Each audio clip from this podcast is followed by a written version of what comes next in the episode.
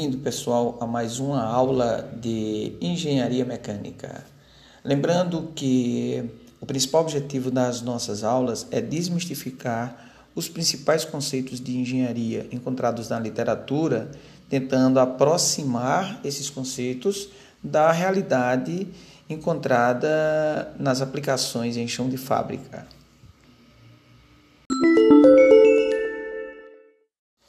E hoje a nossa aula é sobre válvulas industriais.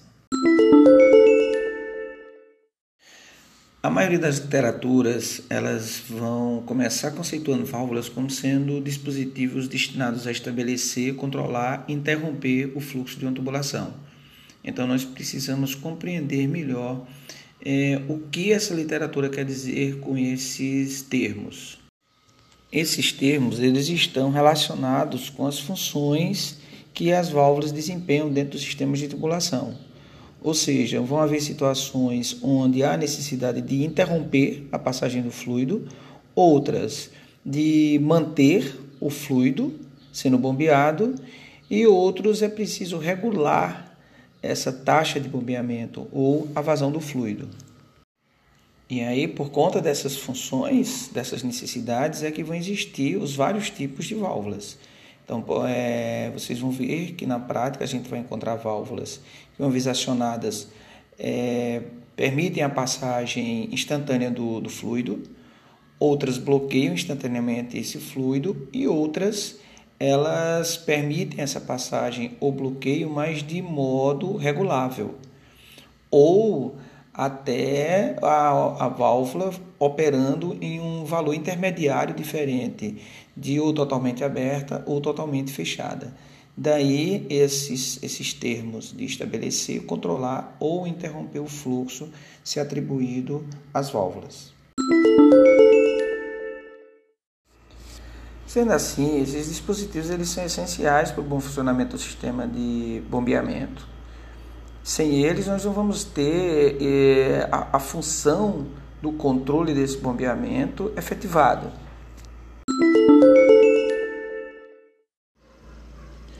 Por conta da importância desses componentes para os sistemas de bombeamento, eh, esses componentes eh, requerem o maior cuidado na sua seleção, especificação e localização.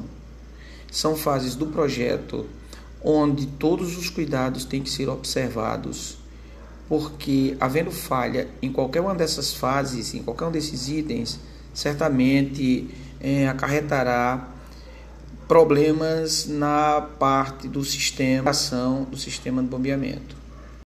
Precisamos também compreender bem o que os manuais e as literaturas querem dizer quando falam de seleção, especificação e localização das válvulas dentro de um projeto de bombeamento.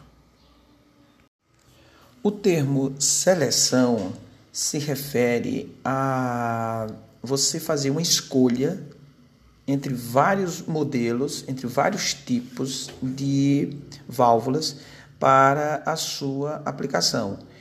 Isso leva em conta é, principalmente os dados nominais do processo. Então, as válvulas elas são selecionadas de acordo com a vazão, a pressão é, exigida lá no processo. Então, existem tabelas, ábacos, softwares, onde nós entramos com esses valores do processo e já chegamos à sugestão ou os valores é, mínimos que especificados para aquela válvula atender aquela condição de bobeamento. Quando falamos de especificação, é, é um termo que podemos dizer que está mais relacionado às características do material. Tá? O material das válvulas ele tem que ser compatível com o material do fluido, porque nós podemos ter fluidos que são altamente corrosivos que podem danificar seriamente a válvula e comprometer o funcionamento, caso ela não seja especificada é, adequadamente. Quando falamos de localização, nós estamos aí levando em conta principalmente o efeito que essa válvula vai produzir na, no fluxo em termos de perdas de carga. A localização das válvulas elas são é, importantíssimas nessa questão de amenizar o, os efeitos de perda de carga na tubulação. Outro aspecto em termos de localização é a importância da válvula estar localizada em pontos acessíveis de operação, manutenção e em pontos que facilitem é, o próprio suporte dessa válvula através de estruturas de edificação civil ou suportes mecânicos. Isso tudo tem que ser levado em conta na, na, no momento do projeto, porque essas válvulas elas possuem o seu peso próprio e se elas não tiverem é, localizadas é, adequadamente, elas podem representar uma carga para a tubulação. E aí já vem uma primeira informação importante que o engenheiro não pode esquecer, é que as tubulações não devem ser encaradas como sistemas é, ou componentes estruturais, ou seja, não estão ali na instalação para suportar cargas além do fluido para qual ela foi projetada para conduzir. Então, o peso das válvulas tem que ser jogado em cima de estruturas próprias de suporte dessa carga. Outro aspecto importante que tem que ser levado em conta em relação às válvulas é na, de, na definição, na determinação do número de válvulas que nós vamos ter nos nossos sistemas. Tá? Temos que levar em conta que esses componentes eles são caros e são pontos passíveis de vazamento através das suas conexões, porque é um componente externo à, à tubulação, vamos dizer assim, ou seja, ele vai ser ali inserido, ele não faz parte, né? ele não é fundido, ele não, ele não já é moldado junto da tubulação, então ele é um componente externo, por isso que é considerado um acessório. E tem que ser levado em conta a questão da manutenção, porque são componentes que possuem peças móveis né, montadas, formando ali um conjunto. Então tem que ser levado em conta o aspecto da manutenção. Vocês vão ver que as válvulas, por conta da sua função, elas são indispensáveis.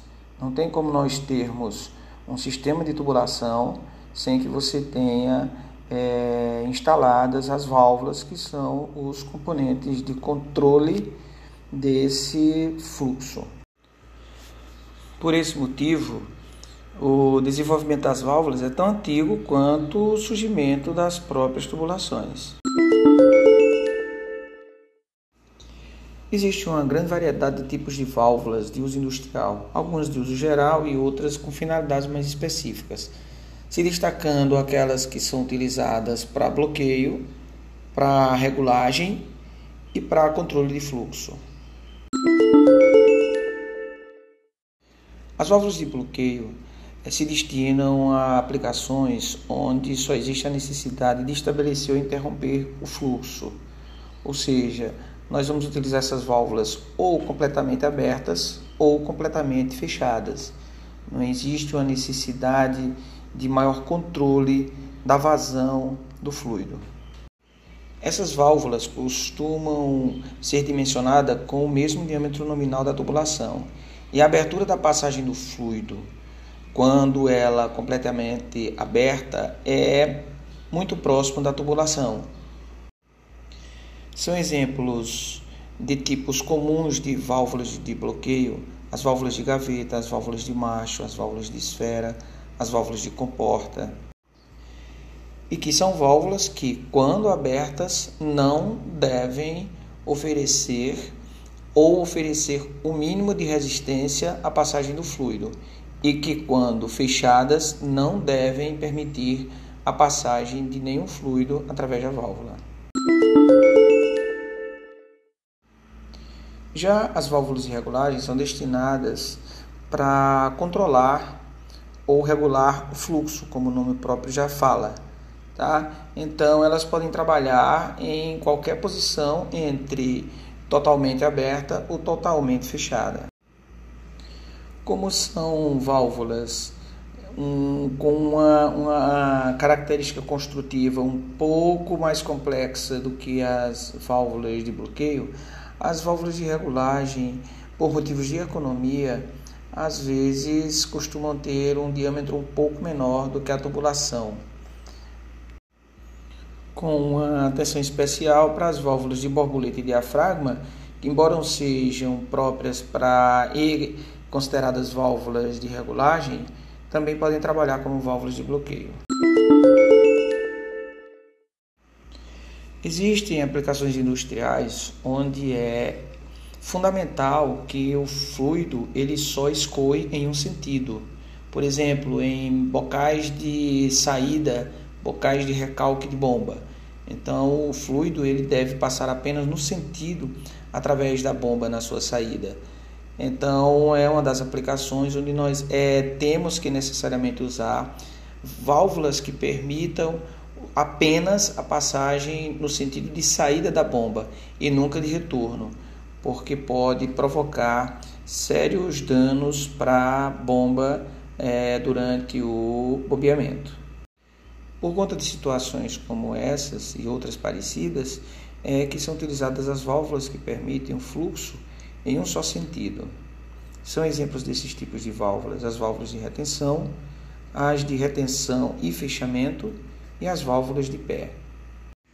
Uma aplicação bastante conhecida de válvulas de pé são em sistemas de bombeamento em residências e edifícios, quando o reservatório está abaixo do ponto de instalação da bomba.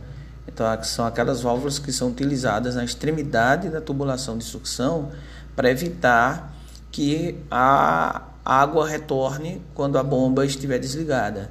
Nós sabemos que para haver a sucção, aquela tubulação ela tem que estar preenchida. Então a válvula ela é utilizada exatamente para esse fim. Ainda são bastante comuns as válvulas que controlam a pressão, a montante e a jusante. São exemplos de válvulas de controle de pressão de montante, as válvulas de segurança e de alívio, as válvulas também de excesso de vazão e exemplos de válvulas de pressão ajusante, as válvulas redutoras e reguladoras de pressão e as válvulas de quebra-vácuo. Um outro conhecimento técnico importante para o engenheiro é conhecer as características técnico-construtivas das válvulas.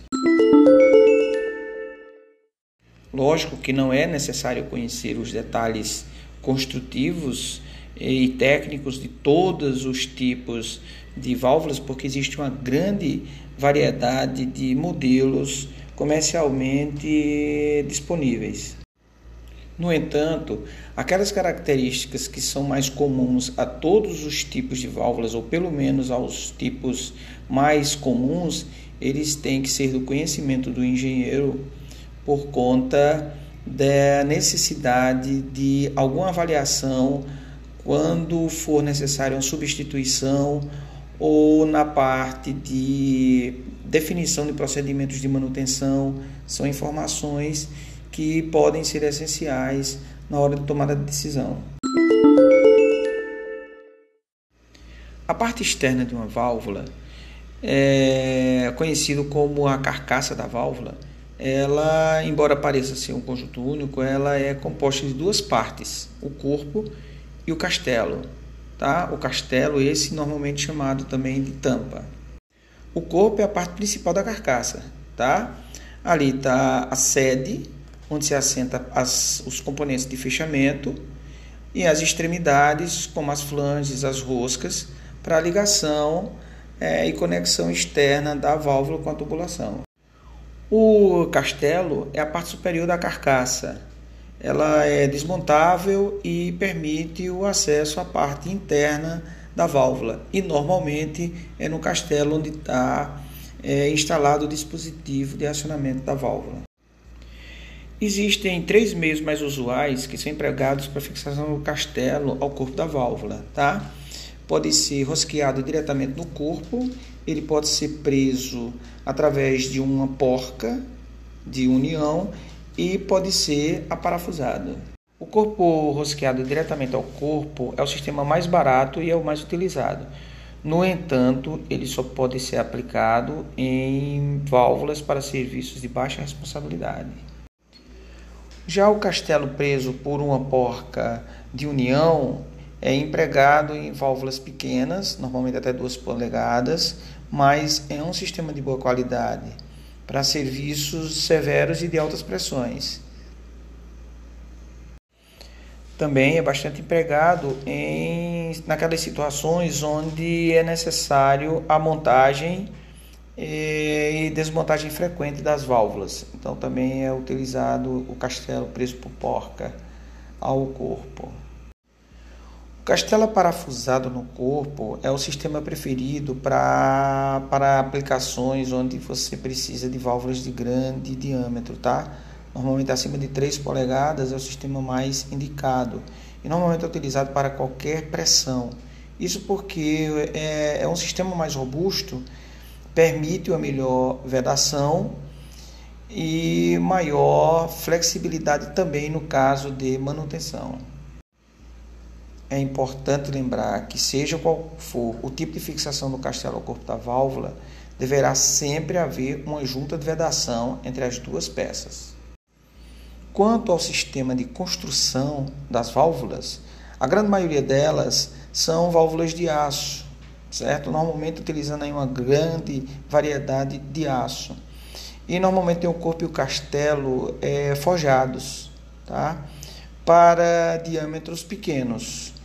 E normalmente, quando os diâmetros são maiores, ah, são construídos através de é, fundição, tá? Então, são componentes fundidos.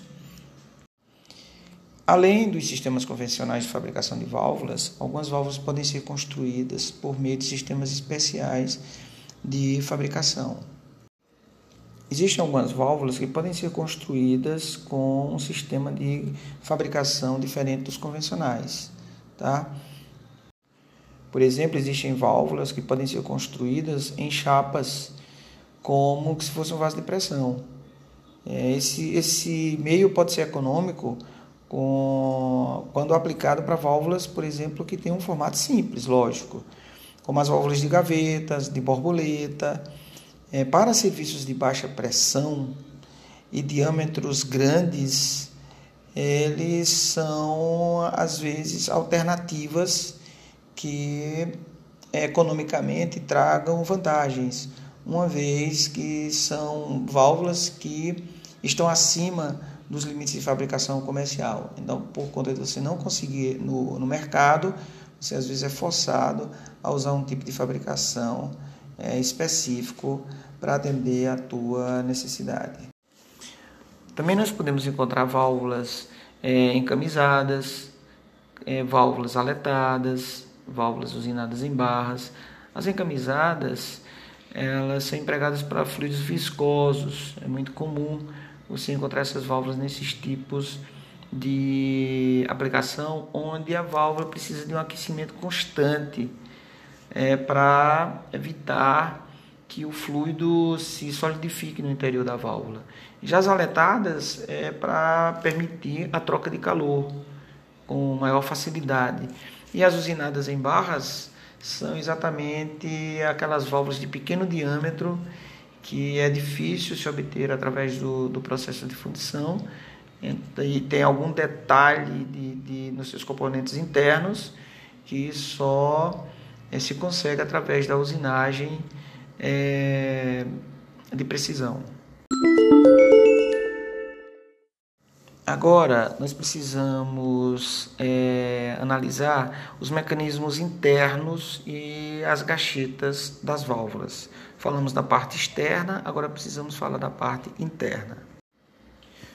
O mecanismo móvel interno da válvula, ou seja, a haste e as peças de fechamento, as sedes no orifício da válvula, o assento da válvula. É, esse conjunto chama-se trim da válvula, tá? Essas peças são as partes mais importantes da válvula. Elas estão sujeitas a grandes esforços mecânicos e a parte de usinagem deve ser é, bastante criteriosa para que a válvula possa ter o seu sistema de fechamento garantido.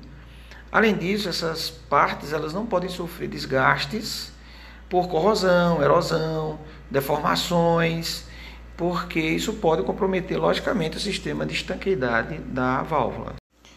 Por conta dessas exigências, é muito comum que a, o trim da válvula seja feito de material diferente, normalmente mais nobre do que a carcaça. Como na maioria das válvulas a haste atravessa o castelo, saindo para fora do corpo da válvula, então é, é necessário um sistema de vedação para evitar o vazamento pela haste. Para a maioria das válvulas utilizadas nas aplicações mais comuns, sem muita exigência de, de pressão e vazão, os sistemas de vedação utilizando gachetas eh, atendem. Já para alguns serviços especiais, onde haja exigência de maior segurança, é, com, no caso de vazamentos, então pode-se lançar mão do uso de anéis retentores ou até engachetamento de fole são alternativas que são utilizadas para garantir a estanqueidade da válvula. Quando a haste é rosqueada, e a maioria das válvulas é assim, a rosca deve de preferência ser por fora da gacheta. Isso permite a lubrificação da rosca com a válvula em operação e também mantém a haste fora do contato com o fluido, o que pode às vezes danificar a rosca por corrosão. Esses são apenas alguns exemplos de, de como a, as características da aplicação elas acabam exigindo características específicas da válvula. Todas as válvulas elas são sujeitas à, manutenção periódica e ou até à substituição. Por essa razão, elas deveriam ser desmontáveis. As válvulas mais antigas, a maioria delas eram rosqueadas ou flangeadas, tá? porque são sistemas que são facilmente é, desmontados. No entanto, com o desenvolvimento dos processos de solda, então passaram também a ser bastante empregadas as válvulas com as extremidades para solda de encaixe e solda de topo. Logicamente que trazendo aí uma, uma grande dificuldade na parte de substituição dessas válvulas. No entanto, algumas aplicações exigem uma maior é, segurança e um menor risco de vazamento. Então, as válvulas é, com a extremidade para a solda, elas trazem, logicamente, bem maior segurança em relação as válvulas que têm as extremidades rosqueadas ou flangeadas. Então agora nós vamos discutir sobre os principais tipos de extremidades das válvulas encontradas no mercado. As extremidades flangeadas são as, as utilizadas em quase todos os tipos de válvula, de qualquer material, normalmente aplicada em tubulações de 2 polegadas ou mais. Para ferro fundido, as flanges normalmente são planas e para os aços, as flanges elas possuem ressalto ou face para as juntas de anel, de acordo com as condições de serviço. As válvulas com extremidades para solda de encaixe são as preferidas em válvulas de aço com menos de 2 polegadas. As com extremidades rosqueadas são utilizadas em válvulas de 4 polegadas ou menos, empregadas nas tubulações em que é, permitem ligações rosqueadas. Já as extremidades para solda de topo são utilizadas em válvulas de aço com mais de 2 polegadas em serviço onde requer uma absoluta segurança contra vazamento. Por exemplo, serviços com hidrogênio, outros fluidos muito perigosos, é, as tubulações de vapor, serviços com temperatura com os fluidos acima de 550 graus, tá? Então, essas, esses sistemas requerem aplicações de, de extremidades para solda de topo por conta da garantia da segurança contra vazamento. Existem outros tipos de extremidades que são menos comuns, mas que são encontrados, são exemplos as extremidades com bolsas, tá? para tubulações onde são utilizados as, a, o sistema de tubulação é de ponta e bolsa, né? As extremidades sem flange, tipo wafer, tá? e as extremidades por ligações de compressão. Mas nós não vamos nos detalhar porque elas são menos comuns. Agora nós vamos falar sobre os meios de operação das válvulas, tá? Isso é um assunto importante porque dependendo da posição de instalação da válvula, é, é preciso, é necessário ter um sistema de acionamento que permita essa operação com facilidade. Há uma variedade muito grande desses sistemas, tá? onde os principais são os de operação manual, os de operação motorizada e os de operação automática, e são sobre esses que nós vamos falar um pouco. Os tipos de operação manual podem ser feitos por meio de volantes, alavancas, engrenagens, parafusos sem fim, são exemplos desse tipo de operação manual. A operação manual é o sistema mais barato e mais comumente utilizado, tá? Eles são encontrados em todas as válvulas que não requerem o acionamento automático e que não exigem uma operação motorizada. O fechamento das válvulas corresponde sempre à rotação da haste no sentido dos ponteiros relógios, sentido horário para quem olha da para a haste do extremo para o corpo da válvula. O fechamento das válvulas corresponde sempre à rotação da haste no sentido horário, tá?